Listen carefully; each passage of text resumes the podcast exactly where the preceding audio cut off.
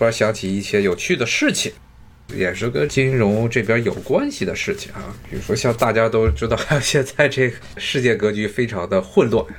那么尤其是这两个月，那具体的时事我们还是不说，但是呢，有一个很明显的趋势啊，就是像这个福克森他所幻想的这种金融啊，特别是自由流动性的国际化的这种金融体系啊，其实在二零零八年的时候就已经受到了一次严重的冲击。那么到今天，这种金融的国际化的趋势啊，特别是以美元作为主导的啊，并不是真正意义上自由化，而是美元垄断了整个国际金融体系的这么一个系统啊，现在正在不断的受到越来越受到各国的怀疑。上一章之中啊，这个福格森讲的这些关于股市，美联储对于股市的很多的货币政策行为，其实现在看起来啊，可能以后就越来越难，越来越难实现了，因为美国现在的需要救的摊子越来越大，然后大家呢对于这美元的质疑也越来越多。比如说这一次的美元的美联储的，就是今年的这美联储救市的行为啊，疯狂的印，它印了现在美联储自己差不多是印了三万亿美元，说基本上是把这个之前咱们在书中讲过的一些很重要的一些金融的一些概念，比如说政府债券，美联储买国债，买美国的国债，然后呢买公司的债券，把那些大企业什么波音啊。他愣是把他给救活了，把波音的所有的这些债券全给买进来了，买了三万亿。发现呢，他能买的东西 全给买了，因为美联储不能直接印钱，他一般是通过什么手段？一般就是通过所谓购进、购进债券、购进这个 bond，咱们在第二周讲过的各种债券的方式来印钱，因为他自己没有，他通通过这个方式咔叽往公司呀、往政府中啊注入大量的流动性。所谓流动性，其实就是钱。那他注水注了三万亿，发现不行了，能买的、能够使用的这些货币政策都已经用光了啊，他已经达到了一个极致啊，一次咔叽三万亿美元的这些，就相当于美国的 GDP 的四分之一，好像是，基本上全部都给印出来了。那这个时候就出现一个问题了，那么根据美联储的预计啊，这次整个今年的这种经济方面的危机，其实应该算是一个危机了，因为失业率太狠了。需要至少再有三万亿，那 这三万亿怎么来？所以美联储上个月就一直在让政府啊，让政府一定得赶紧把这个纾困法案搞出来。那么现在好，前两天刚刚说，民主党这边是希望弄一个九千亿、九千亿美元的这么纾困法案啊。那这个其实还是不够啊，至少可能还得要两万亿。那他这个九千亿上来，可能还得要两万亿啊。所以呢，明年美国的这个国债。咱们一直在讲国债问题，明年的美国国债可能现在已经是一万亿了，今年的开支的赤字是一万亿，明年呢要是再加上这纾困法案，还需要再追加的这两万亿，那就差不多三万亿的财政赤字，这个数字是非常恐怖的。而且呢，因为现在美联储其实是已经把美元的很多的国际信用全部都给败坏了。这么一套啊，做下来，特别是一些应该死的企业，他要把它救回来。就最著名的，就还是说波音，说美国是自由市场经济，那波音就是很典型的一个反例。这家企业可以说是，尤其是这二十年啊，把美国的制造业的一些优良传统全部都给 不讲武德。然后前两天还让 FAA 美国航空管理局让他们把波音737 Dreamliner 的同意他们重新试飞啊，那一款飞机完全就是严重的技术问题。那现在他波音的用了他最大的影响力，要把他们的生命线，这波音737。七三七 MAX 这一款飞机要重新投入使用，不过现在中国这边好像也不管它啊，因为这一旦掉下来，那就是百条人命就没了。博音呢这种行为很典型的就是一个以及整个公司运营以及纯粹的啊金融化、证券化、股市化，一切是以看股票为生。他们整个高管界的目的不再是提高自己的技术水平，制造出新的适合于新时代这个需求的飞机，然后跟政府做各种各样的这些游说工作。其实游说就是一个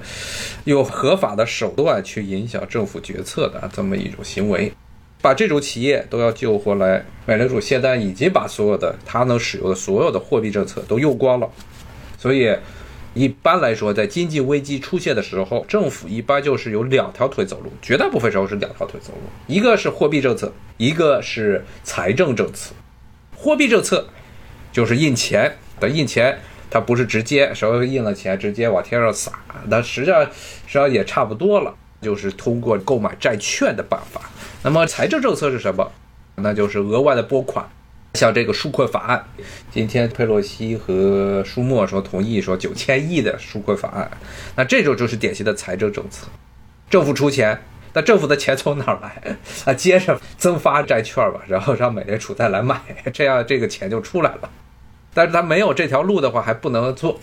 政府的这财政的政策，但是美国来说一个很头疼的问题，之前节目也跟大家讲过，它的货币政策就直接印钱比较好印。你说美联储一家独大，他说印就印，甚至美联储都不管国会或者这白宫要求，他觉得需要印了，他就要印钱。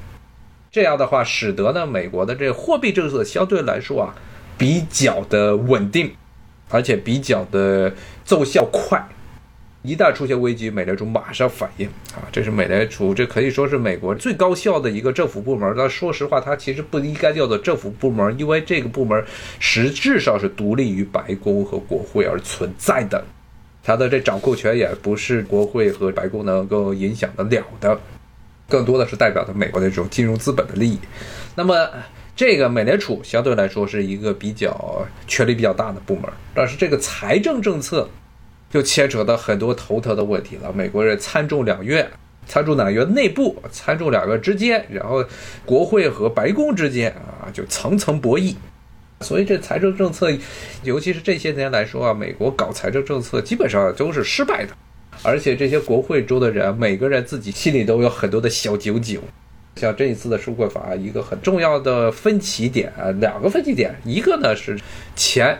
拨给哪些公司搞什么基建呀，搞建设呀？应该给哪家承包商？这是呢，每个国会议员后面都是站着一群的这些承包商，这个是要扯很长时间的皮。但是呢，这次另外一个比较头疼的问题啊，就是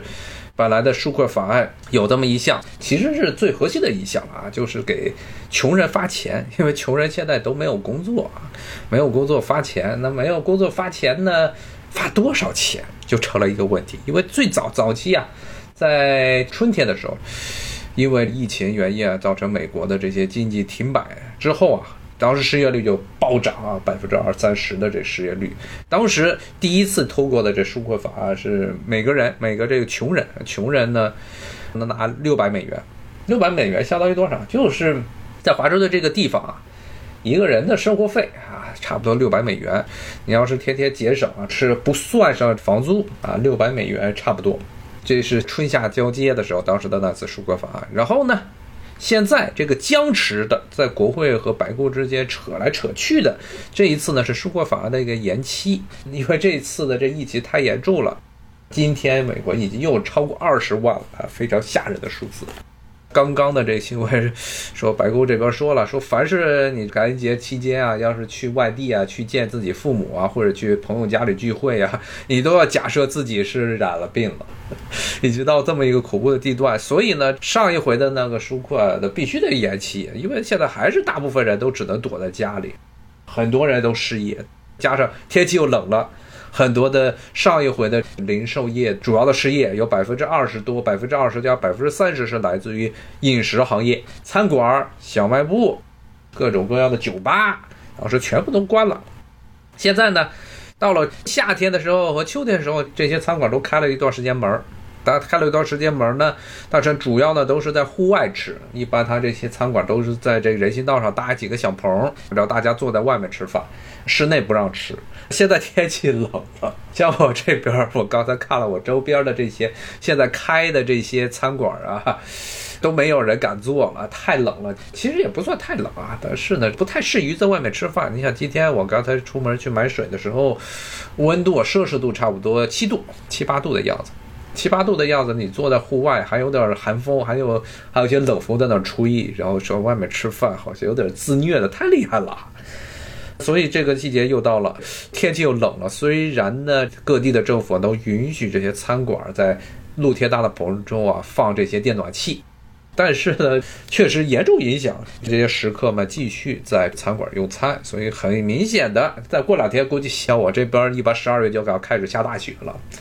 家要一下大雪更没人吃了，所以下面这段时间会更加惨烈，非常惨烈。所以呢，国会纾困法案它要延期。延期的话，就是这个给穷人的钱，给失业的这些穷人的钱还得发。但是呢，现在出现了一个很头疼的问题是什么？就是两个党之间关于发多少钱，每个月发多少钱出问题了。这个民主党说啊，我们就还是发六百六百美元，上一回是六百美元，就是差不多一个人将将能过非常吃紧的生活能过了下来啊。但国会党说不行啊，说不能发六百，只能发三百。理由是什么？说你发六百人，他就不干活了，得让逼着他们出去干活，这个逻辑就非常吓人了。因为现在大家为什么待在家里？为什么需要这个救济金？就是因为大家没有工作，没有办法找到工作。然后跟我讨来这么一套，说是只发三百让他们出去找工作。你现在都找不到工作，你还给人只发三百美元？而且说实话，整个这个事情完全应该是至少有百分之五十一半以上的责任是在政府啊，每各级政府不负责，然后反应迟钝，所以造成的实际上是政府的锅。但是呢，你现在呢？发救济金还这么抠抠搜搜，三百块钱，三百块钱什么都干不了了。那很多的这些家庭啊，尤其是这次受冲击最大的这些所谓的工薪阶层，那么一般一家里俩大人仨小孩，可能还有一只狗啊，你怎么活？这些国会议员都住在 Alexandra 北边的县里头，都有大房子，他们不需要担心失业。不需要担心失业，有人把这些事情都打理好了啊。然后每一个人都是住着郊区，一般都是一个大宅子，至少是四百万以上的豪宅。然后呢，周边还有一个大的牧场，这是标准的这些美国议员们在华盛顿郊区的宅子。但他们很多人呢，他不光是在这郊区有房子，然后他在自己的本州选上了那个州还有更好的宅子，所以很多人都是周四就飞回家了，飞回老家去住了，不在这儿常住。所以这些人实际上是已经严重的与美国的普通的工薪阶层已经严重脱节了啊！在疫情这么惨烈的时候，只给他发三百块钱，咱们大不家找不到工作，没有工作，所有的地方都把人开了啊。这个时候呢，就靠着这个政府的这点救济金能维持下来这几个月的时候，政府给你甩了三百块钱，比较吓人啊，比较惨。正好呢，因为是咱们讲的是这个金钱的崛起，上两章一章讲到了债券，一章讲到了股市啊。那么正好呢，借着现在的时事啊，跟大家说一声，美国现在货币政策已经难以为继，已经饱和了。那么现在就只能靠着财政政策啊，财政政策之中呢，有很多的私货。说句不好听的，这些议员绝大部分议员都是精致的利己主义者，所以他们对于普通人的疾苦是完全没有任何感觉的。